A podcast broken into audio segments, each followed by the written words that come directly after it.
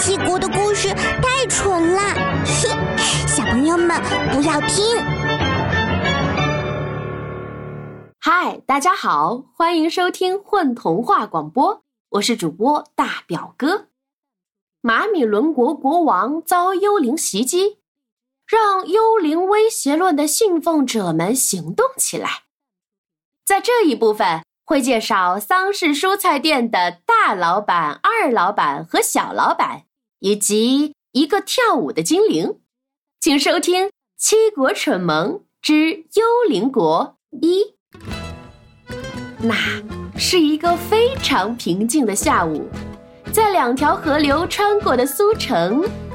喂，等一下，这个不是关于幽灵国的故事吗？为什么还在讲苏城？嗯，这是过渡过渡。先从你熟悉的马米伦国开始。在苏城零零零零河边的大街上，开着一家蔬菜店，名为桑氏蔬菜店。它与周围的店铺一样，是前店后家。出着街的店面里摆满了紫红的葱头。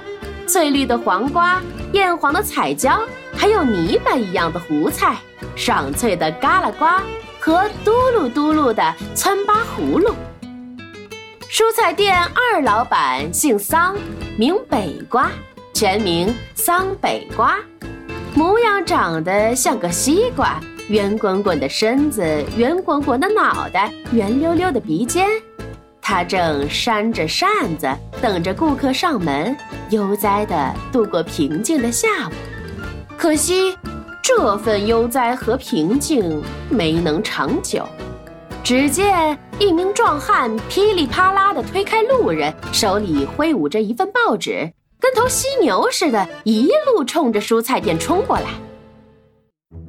这壮汉不是其他人，正是桑氏蔬菜店的大老板。桑南瓜先生，桑南瓜先生有个冬瓜形状的脑袋，一身肉，肥瘦相间，体型也有几分神似冬瓜，可名字却是南瓜。因为是大老板，还常被称为南瓜先生。他挥舞着报纸，一路狂奔到蔬菜店门口。北瓜，北瓜，北瓜，咋了？北瓜。继续悠哉地摇着扇子，不急不慢。哎，进屋，进屋，进屋。南瓜先生把店主尿急请稍后的停业牌放在店门口，攥着报纸，扯着北瓜进了里屋。里屋略微昏暗，只有一个人在。这个人算不上大人，但说是小孩，年龄又大了一点。最合适的说法是半大不小的人。这家伙长得瘦巴巴，穿浅绿色衣服，头发也是绿色，看着跟……嗯，跟根芹子似的。他就是桑氏蔬菜店的小老板兼大老板和二老板的养子，姓名叫做桑桃子。之所以起这个名字，是因为蔬菜店两位老板在一个月黑风高夜捡到它时，它还是个小婴儿，长得胖乎乎的，皮肤白中透粉，像一个剥了皮的鸡蛋啊！不不不，更像个桃子。于是，这男孩就被命名为桃子。没想到啊！它长着长着没能长成个桃子，反而长得像根芹菜。眼下这根芹菜，呃，不不不不不，呃，应该是蔬菜店的小老板桑桃子，正坐在写字台旁边，咯吱咯吱咯吱，边啃芹菜边做作业。今天的作业题目是写出五种分辨安康鱼人和鲶鱼人的方法。他嚼着芹菜，列出第二种方法时，大老板拉着二老板冲进屋来。桃子，桃子，桃子，你过来！大老板连蹦带跳，桑桃子没挪窝，咯吱一声咬了口芹菜。大老板挥舞着双臂，激动的上蹿下跳。今儿的报纸颠覆了我们对幽灵的认识，改变了世界格局。怎么啦？怎么啦？报纸上有什么？二老板同样激动地问。大老板把报纸展开，那是一份当天的《马米伦日报》。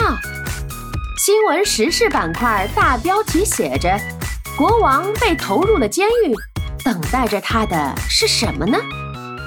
大老板指了指报道正中的小视频，看啊！只见小视频中有一个披着白布的幽灵来到国王面前，说：“不说话我就挠痒了。”国王没有出声，幽灵就俯身脱下国王的鞋，别装死啊！我现在能挠你！幽灵说着，开始挠国王光脚丫的脚心儿，一直挠到国王忍不住嘎嘎嘎嘎的笑出声来。二老板尖叫起来：“神圣的圣女火在上啊！”大老板宣布：“视频刷新了我们的幽灵观。过去我们一直不清楚幽灵能否说话，现在我们知道了，幽灵们。”是能够说人话的。咯吱咯吱，小老板桑桃子嚼着芹菜。而且，新闻表明，幽灵已经开始行动了，不仅攻击我们的国王，还挠了他神圣的脚丫子。幽灵密谋的战争就要爆发，这就是开始。我们必须开始行动，破坏幽灵的阴谋。大老板想了想。既然我们知道幽灵能够说话，我们就可以用……嗯。他望向桑桃子，没错，那个幽灵……嗯。二老板也望向桑桃子，咯吱，桑桃子又啃了一声芹菜，才回答。嗯明白了，但也得等我做完作业吧。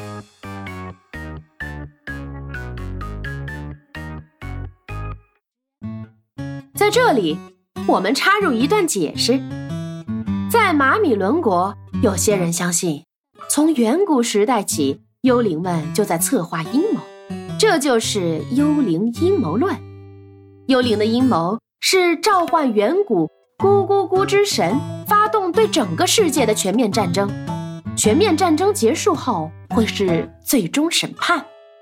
被判为好人的人会被咕咕咕之神变为灭菌处理的盒装牛奶，被判为坏人的人变成胡萝卜。幽灵阴谋论的信奉者们组织起来，建立了一个抵抗幽灵的组织。桑氏蔬菜店的大老板南瓜先生和二老板北瓜，正是幽灵阴谋论的铁杆信奉者，也是抵抗幽灵组织的骨干。他们的养子桑桃子自然而然跟着加入了。那天傍晚，桑桃子写完作业，啃完三根芹菜。在大老板和二老板充满鼓励和期待的目光注视下，出发了。他顺着沿河的大街走，过了一座桥，又拐进小巷。小巷尽头有间红砖砌的房子，铁扶手楼梯通向地下室。地下室入口挂着个霓虹灯招牌，闪个不停的霓虹灯组成了这样一行字：Suze。嗯，这里就是 Suze 酒吧了。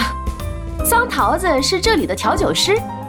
按理说雇佣童工是不合法的，但桑桃子调的酒能让顾客喝过之后晕乎乎的，把酒钱多付三分之一。没人知道他是怎么做到的，而且他告诉老板自己已经二十一岁了。老板 U 先生就直接让他上岗了。不过，桑桃子来酒吧工作可不是为了赚钱，也不是为了喝酒，他根本不喝酒，因为还没到喝酒年龄。桑桃子来酒吧工作的原因是幽灵。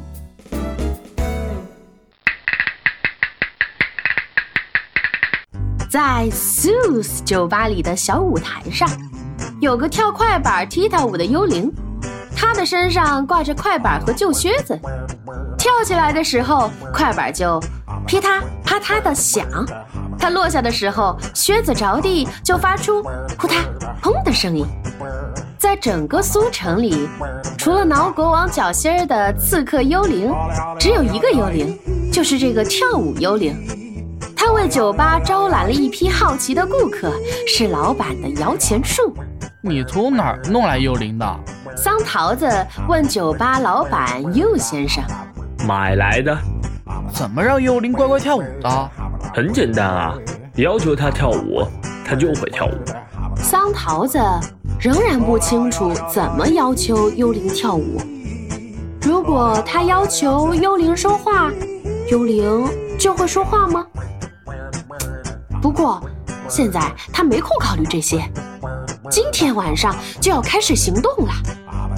桑桃子来到吧台后面，摸了摸口袋里装秘密武器的铁盒，看着台上跳舞的精灵。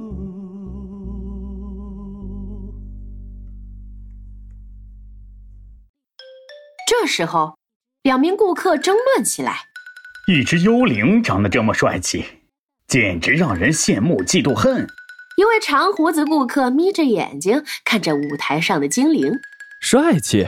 秃头顾客挠着秃头问：“确实可以算是帅气的小伙儿啊，虽然是半透明的幽灵样子。”长胡子捋了捋胡子，台上分明是一团被单，你是眼花了还是瞎了？台上明明是跳舞的小伙儿，你眼花了吧？你们都没看错。桑桃子插话道。幽灵就是这样的，一个人看是美女或帅男，另一个人看是被单。他说着，从吧台下摸出一本小册子，推到两位顾客面前。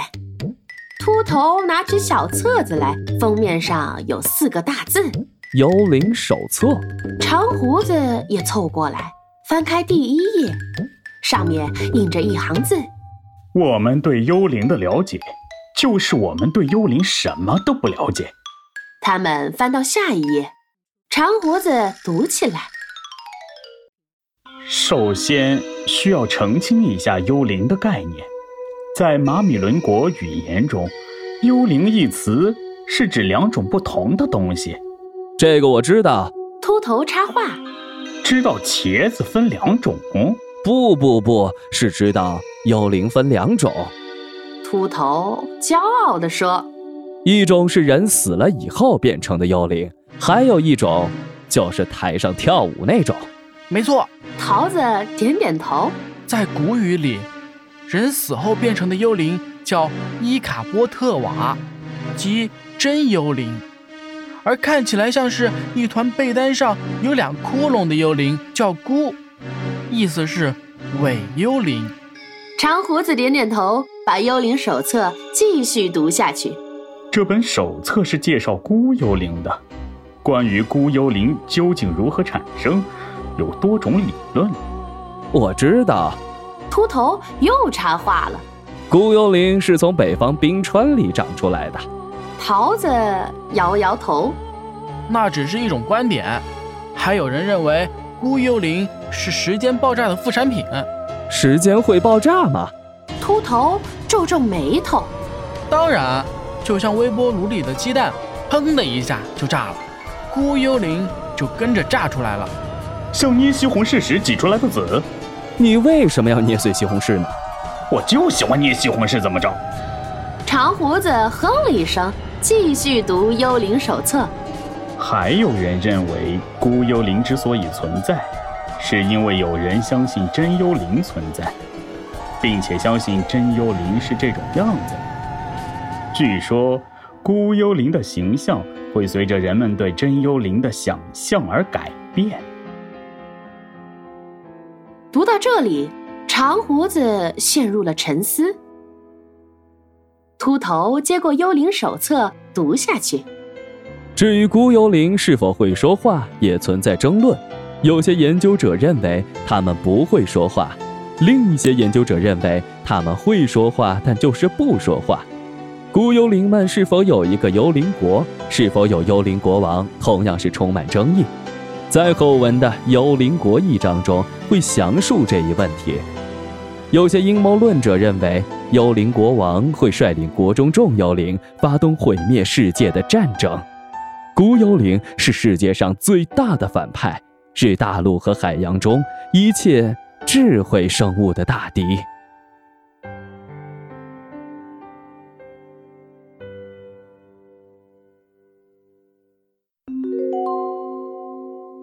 不知道秃头和长胡子看了幽灵手册之后会有什么感受呢？我在想啊，难道真像幽灵手册当中所说的，幽灵国王会发动毁灭世界的战争吗？这也太可怕了吧！唉，我又要带着这种好奇心期待下周的节目了，不知道你们是不是和我一样呢？我是主播大表哥，我们下期节目再见。大家好，我是张铎汉，是故事里面的大老板桑南瓜。大家好，我是火锅，废瓜就是我。大家好，我是钟平，我是故事里的幽灵刺客和酒吧老板 U 先生。大家好，我是故事里的秃头刺客况且况且。大家好，我是故事里的长胡子顾客。Hello，大家好，我是陈了个陈，这一次在故事中扮演的是桑桃子。